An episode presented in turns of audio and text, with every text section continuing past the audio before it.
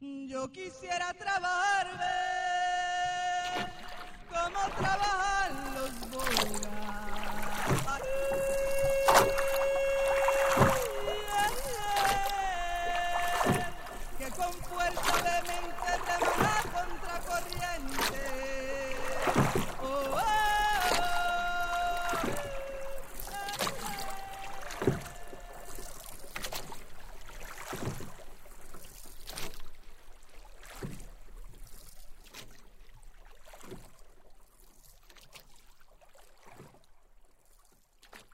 Yo propuse aquí fue hablar eh, de mi experiencia. ¿Por qué? Porque la experiencia es una fuente del conocimiento, ¿no? Y es una propuesta que ha, hecho, por ejemplo, el feminismo negro. El feminismo negro es un- una de las corrientes feministas que no solamente se queda con la lucha contra el sexismo, sino que también trabaja los otros sistemas de opresión como el racismo, el heterosexismo, bueno, todo lo que genera violencia y poder en esto, ¿no? Entonces, eh, esta experiencia yo la, la inicié, podría decir, a través del arte. Yo también soy artista, soy cantautora y en Bogotá dirigí una, una ba- batucada que no sé si la conoce, que se llama La Tremenda Revoltosa, ¿no? Mm, Eh. creo que se me hace conocida en algún momento. Hay tantas canciones de ese estilo que se me hacen conocidas. Ujú. Entonces, a través del arte, pues yo me articulé eh, a otros movimientos, ¿no? O sea, me buscaba para cantar, yo eh, componía, por ejemplo, en torno a la injusticia social, en torno a las inequidades. Yo pienso siempre que el arte tiene una posibilidad muy grande de, de generar conciencia, ¿no? Porque genera mucha empatía. Entonces, a través del arte yo llegué al feminismo, a través del arte yo llegué al antirracismo, a través del arte yo llegué a la, a la autonomía feminista eh, y por eso siempre digo que esa experiencia ha sido fundamental y, y la otra experiencia ha sido las mujeres de mi familia, porque eh, en las comunidades afrodescendientes y en, y en otras comunidades también las mujeres tienen bastante fuerza. Eh, se dice que son víctimas, pero, pero en general son ellas las que llevan la batuta, ¿no? En la casa deciden por los otros, cuidan a los otros, al resto, y son mujeres fuertes que no se dejan joder de, de cualquiera. Entonces, ese feminismo yo lo aprendí también de las mujeres de mi familia, por tanto, ese conocimiento también es, es fundamental, ¿no? Entonces, es desde estas tierras caribeñas en República Dominicana, que no sé si tú sabes, pero República Dominicana comparte una isla con Haití, ¿no? Haití y República Dominicana estamos en la misma isla que quien nos dividió fueron los colonizadores. Los franceses se tomaron la parte occidental, que hoy es Haití, y los españoles se tomaron la parte oriental, que hoy es República Dominicana. Por eso nos separaron, pero de hecho éramos un solo pueblo y eso ha tenido eh, bastante implicaciones, ¿no? Como para la, para, para la, para, digamos, sí, como mucho racismo hay de parte sobre todo de la gente dominicana para la gente haitiana, a pesar de que Haití es un país que nos enseñó mucho de la dignidad, ¿no? Fue el primer pueblo que se levantó contra la esclavitud, que creó un Estado nacional y que acabó con el sistema colonial, a pesar de que hoy no se les reconoce porque por el racismo mismo, ¿no? A nivel mundial, Haití no, no se le apoya suficientemente y por eso hoy es uno de los países más empobrecidos del mundo. Entonces, eh, esas situaciones me hacen tener una conciencia sobre la, las inequidades, ¿no? El arte, la experiencia de mi familia, eh, ese activismo feminista, eh, los viajes que yo doy también, porque soy una privilegiada y viajo mucho, eh, y doy conferencias y charlas y ese tipo de cosas. Por tanto, por tanto, la migración para mí no ha sido una tragedia como para muchos otros que no han tenido posibilidad, al contrario, me ha abierto puertas. Y entonces, eh, yo siempre creo en la acción política colectiva, o sea, yo no creo que esos sistemas eh, de dominación como el racismo, el clasismo, el heterosexismo, realmente eh, se acaben solamente de forma individual, sino que tiene que ser colectivamente. Por eso todos y todas quienes creemos que sean posible acabar con las inequidades, pues tenemos que, que, que trabajar juntos y juntas, ¿no? No las mujeres por un lado, no los afros por un lado, no los indígenas por un lado, sino que esa acción política tiene que ser colectiva, es decir, todas las luchas son de todos y todas. Y tenemos que comprometernos con eso, ¿no? Eh, yo soy de un grupo en este momento que se llama Grupo Latinoamericano de Estudios. De estudios. ¿Me escuchas? Sí, profe, te escucho. Ok. Soy de un grupo que conformamos diferentes compañeras de diferentes lugares de América Latina y el Caribe, que nosotros más decimos Avia Yala, porque fue el primer nombre que le dieron los indígenas cuna a este continente antes de llegar los colonizadores. Fueron los colonizadores que nombraron a esto América Latina y el Caribe. Entonces me gusta decir Abya Yala, como decían los indígenas cuna. Entonces, diferentes compañeras de la Abya Yala formamos un grupo que se llama el Grupo Latinoamericano de Estudios y Formación Feminista GLEFAS, que ya casi tenemos 20 años. Entonces, cada una en su país donde está hace una serie de actividades con los colectivos y también hacemos acciones conjuntas, ¿no? Y yo también formé parte de esa batucada que te dije, la tremenda revoltosa, que hacemos política a través de los tambores, ¿no? Y también doy clase en la universidad. Yo, de hecho, soy egresada de la Universidad Nacional de Colombia, sede Bogotá, en antropología. Hice mi maestría y mi doctorado allá. Y también he dado clase en la Universidad Nacional de Colombia, en la, en la Escuela de Estudios de Género tuve mucho tiempo y también he dado clase en antropología y en sociología. Y también eh, ahora mismo estoy dando clase en la Universidad Javeriana, en el Departamento de Estudios Culturales, donde articulamos, digamos, todos estos temas que estamos viendo hoy, precisamente lo articulamos a las producciones culturales. Eh, entonces, esa soy yo. Eh, y bueno, me gustaría saber quién eres tú para hacer una pequeña conversación, aunque sea, además de estudiante de la Universidad Nacional de Colombia en Geografía. Bien, pues reitero, bueno, mi nombre es Catherine Monroy Fuken. Bueno, en mi caso había escogido geografía por muchas situaciones, entre como la curiosidad, el amor al territorio, el querer ayudar a la gente y bueno, y en parte como que iba a pensar entre arquitectura o lo relacionado con las geografías de la topografía y todo lo demás. Bueno, el caso es que ya apenas ya ese es mi último semestre antes de la pasantía.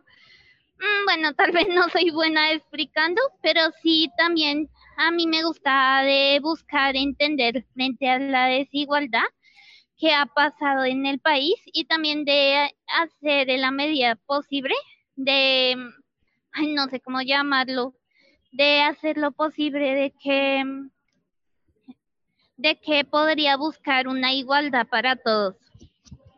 Exactamente. Yo creo que todos y todas quienes creemos que este mundo puede ser mejor, eh, pues ojalá que, que esas desigualdades impliquen que la gente tenga acceso a los servicios básicos, a la salud, a la educación, etcétera, lo cual es un poco más difícil porque ahora mismo con este capitalismo neoliberal, pues todo se privatiza, ¿no? La misma Universidad Nacional, que es pública, sabemos que hay muchas empresas metidas ahí, o sea que inclusive ahí lo vemos, ¿no?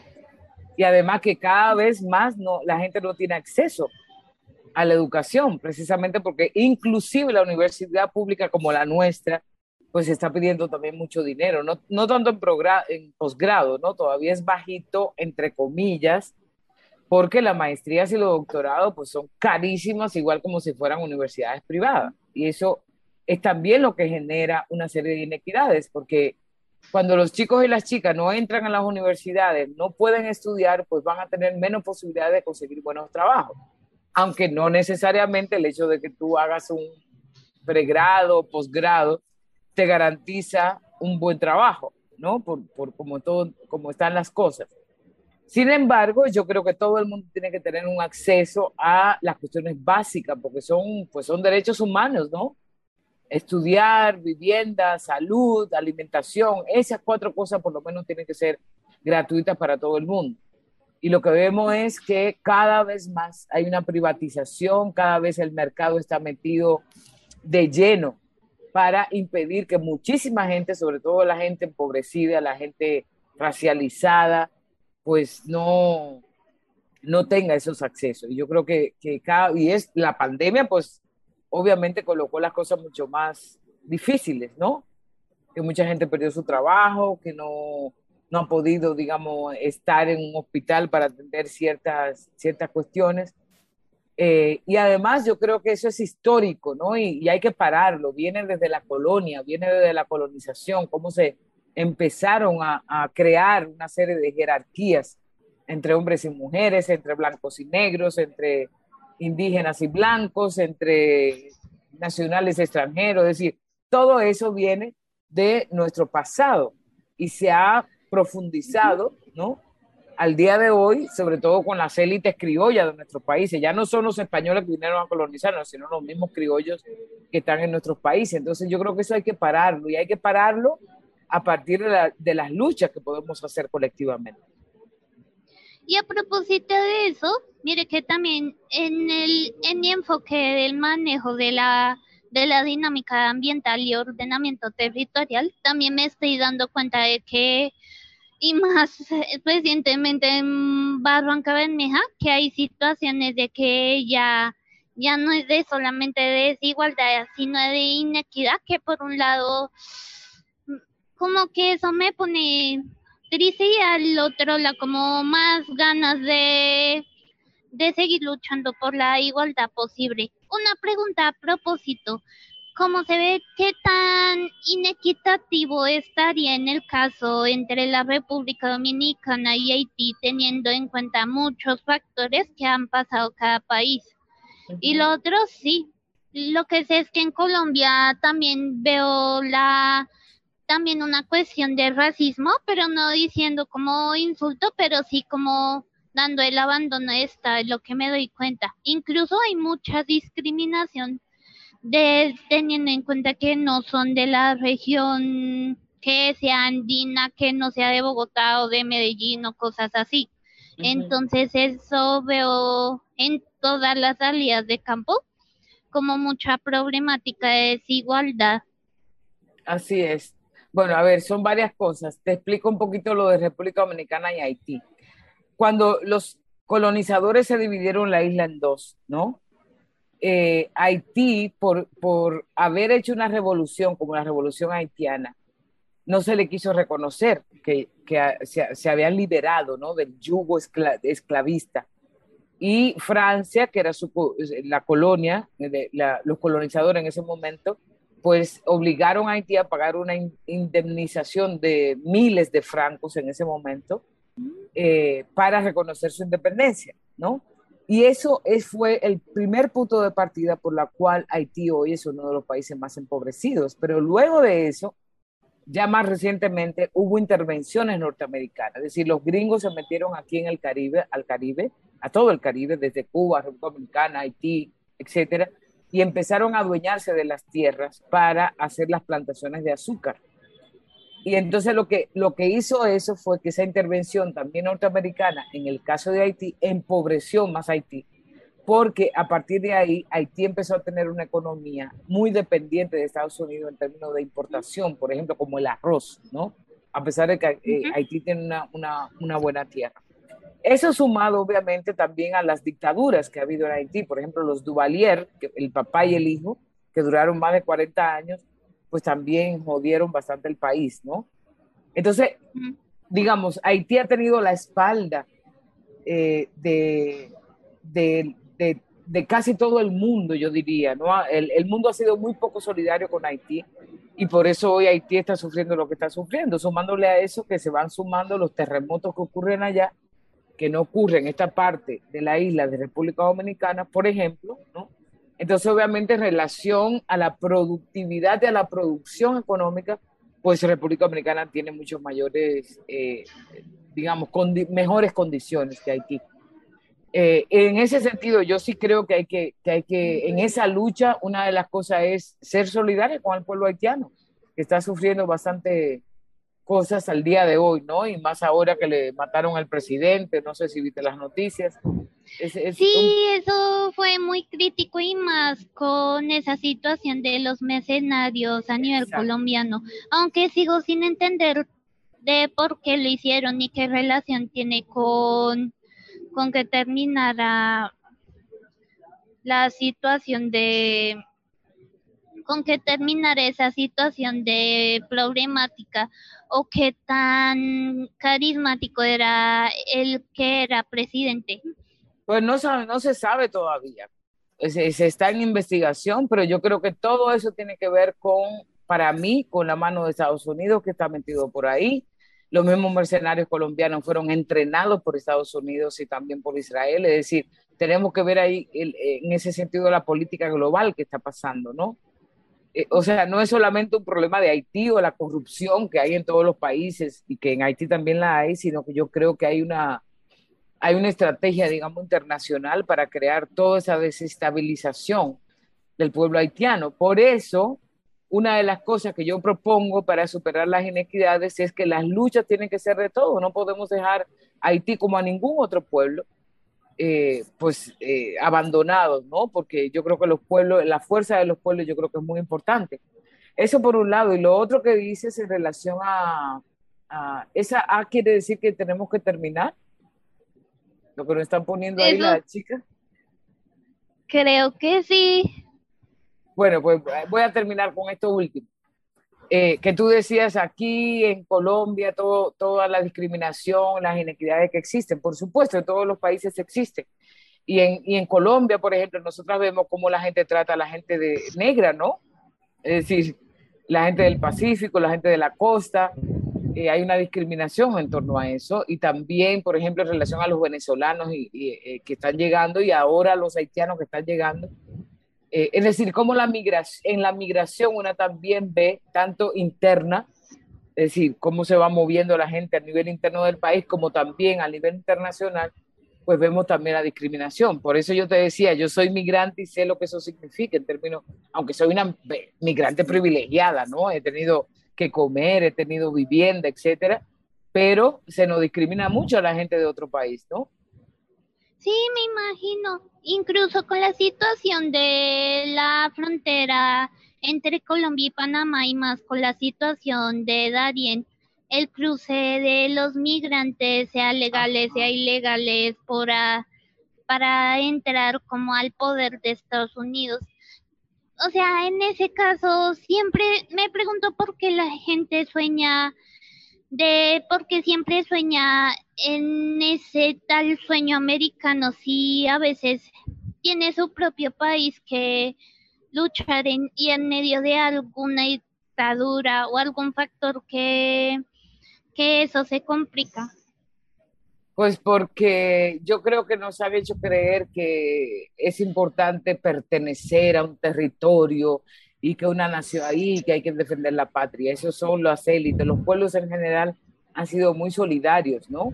Y yo creo que eso es lo que tenemos que eh, proponer, que sigamos siendo solidarios entre los pueblos, porque ahora les tocó a los haitianos y a los venezolanos, pero a los colombianos y colombianas les tocó en algún momento migrar hacia Venezuela, ¿no? Es decir, todos y todas ah, migramos sí. en algún momento. Y eso, y eso no se dice, eh, no se recuerda, no, tiene, no se tiene memoria en relación a eso. Eh, y el sueño americano, pues, eh, porque ellos se han creído como imperio, se han creído que ellos son lo, lo, que la gente tiene que aspirar, ¿no? Y la gente se lo cree, entonces aspira que en Estados Unidos va a estar mejor, aunque sabemos que la mayoría de los latinos, pues, lo que hace es ir a limpiar piso, ¿no? Cosa que no hacen en su país, y por estar en Estados Unidos, pues eso pasa. Entonces yo creo que, eh, digamos, una propuesta de, de, superar las inequidades tiene que ser fundamentalmente la solidaridad entre los pueblos, hoy más que nunca, porque yo creo que la cosa no está fácil. Bueno, en ese caso y más como en la situación de Haití y Colombia, que prácticamente ya son países en común en ese tipo de problemáticas, también sería la empatía como desde un enfoque más allá de lo regional, también Exacto. somos de tal país Así es. O sea, yo no es que no hay que rechazar que una es de un país, pero yo creo que también tenemos países porque la, lo, los guerreros se dividieron el territorio. O sea, antes, por ejemplo, el pueblo Wayú nunca ha sido, es, es, binacional, porque ellos nunca se han reconocido ni como venezolano ni, col, ni como colombiano, sino Wayú, por ejemplo. Y hay muchos pueblos así que, que, que, son de frontera, ¿no? Que están en una cosa y otra porque son pueblos. Y lo que hace la frontera entonces es dividirlo. Yo creo que tenemos que recuperar el sentido colectivo de los pueblos, ¿no? Para poder enfrentar pues todas estas inequidades y construir esa paz que siempre anhelamos, esa paz eh, justa, esa paz duradera, esa paz con justicia social, porque la paz no es, ya lo sabemos, no es solamente acallar los fusiles, sino una construcción colectiva que nos permita, como dicen los pueblos indígenas, un buen vivir, ¿no? Un buen vivir en el sentido de tener el acceso a lo básico, por lo menos alimentación, salud, educación, etcétera, y sobre todo respetar esta naturaleza. Tú que estás en geografía, pues tienes ahí una una, un reto muy grande, ¿no? Porque la geografía no es solamente geografía como espacio, sino que también tiene que ver con la política, cómo se están explotando los territorios, cómo, cuáles son las zonas que se están explotando más, que son despojadas, donde están los indígenas, los afros. Eso es muy importante en la geografía, entenderlo, no solamente entender, digamos, los espacios por los espacios, sino que hay en los espacios, ¿no? No, incluso ahorita en una situación muy crítica como en el caso colombiano y más con el caso de los periodistas y los ambientalistas, pues es una mayor preocupación porque es como una sensación de interés propio o no sé, una cuestión de geopolítica que se puede tener en cuenta con respecto a para qué se va a necesitar como los recursos naturales, aunque no se debería decir recursos naturales porque lo que son esos recursos naturales, sí, es un bien común para todos. Exactamente, muy bien. Genial, vas a, una, vas a ser una tremenda geógrafa. ¿Y eso qué?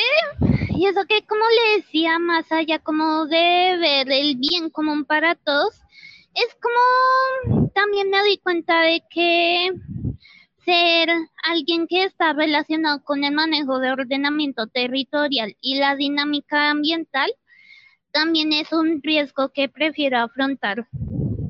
Pues sí, exactamente. Entonces tenemos que luchar con todo. Y un, el elemento del territorio sabemos que es fundamental porque el territorio para los pueblos no es solamente tierra ni es mercancía. Es como tú dices, bienes comunes donde se teje la vida, ¿no? Y entonces la geografía tiene mucho que ver con hacer una propuesta distinta a lo que han hecho históricamente los geógrafos tradicionales, ¿no? Y ahí va a estar tú con esa responsabilidad. Y a propósito de eso, ¿cómo sería la perspectiva geográfica desde la República Dominicana en ese caso? y pues además, viendo que lo, lo que entiendo en República Dominicana se está volviendo desde un enfoque turístico, pero no sé si alcanza a ser un ecoturismo responsable o ya es demasiado como muy responsable para, lo extranjero. No, eh, hay proyectos que son, que tienen ese tipo de cosas, pero la mayoría del turismo aquí es súper capitalista, súper explotador, súper racista, ¿no? Entonces no tiene nada que ver con, con, una, con una propuesta sustentable. Hay que hacer mucho trabajo aquí, de hecho. ¿Listo? Sí, señora. Ya, ya te dijeron que tiene que terminar, ¿verdad? Sí, siento que aprenderé muchas cosas. Bueno, pues un placer conocerte, mucha suerte, que tengas un buen viaje con esa geografía comprometida. Eh, y bueno, porque yo creo que eso apoya muchísimo para acabar con las inequidades, precisamente. En mi caso, diría que puede desearme suerte en caso de que yo pueda hacer pasantía en Montería o en el Amazonas, porque es algo que he ir. Pero pues igual, mucha suerte con el trabajo de la lucha de la no discriminación. Muchas gracias. Un abrazo para ti. Igualmente, hasta luego. Yo quisiera trabajar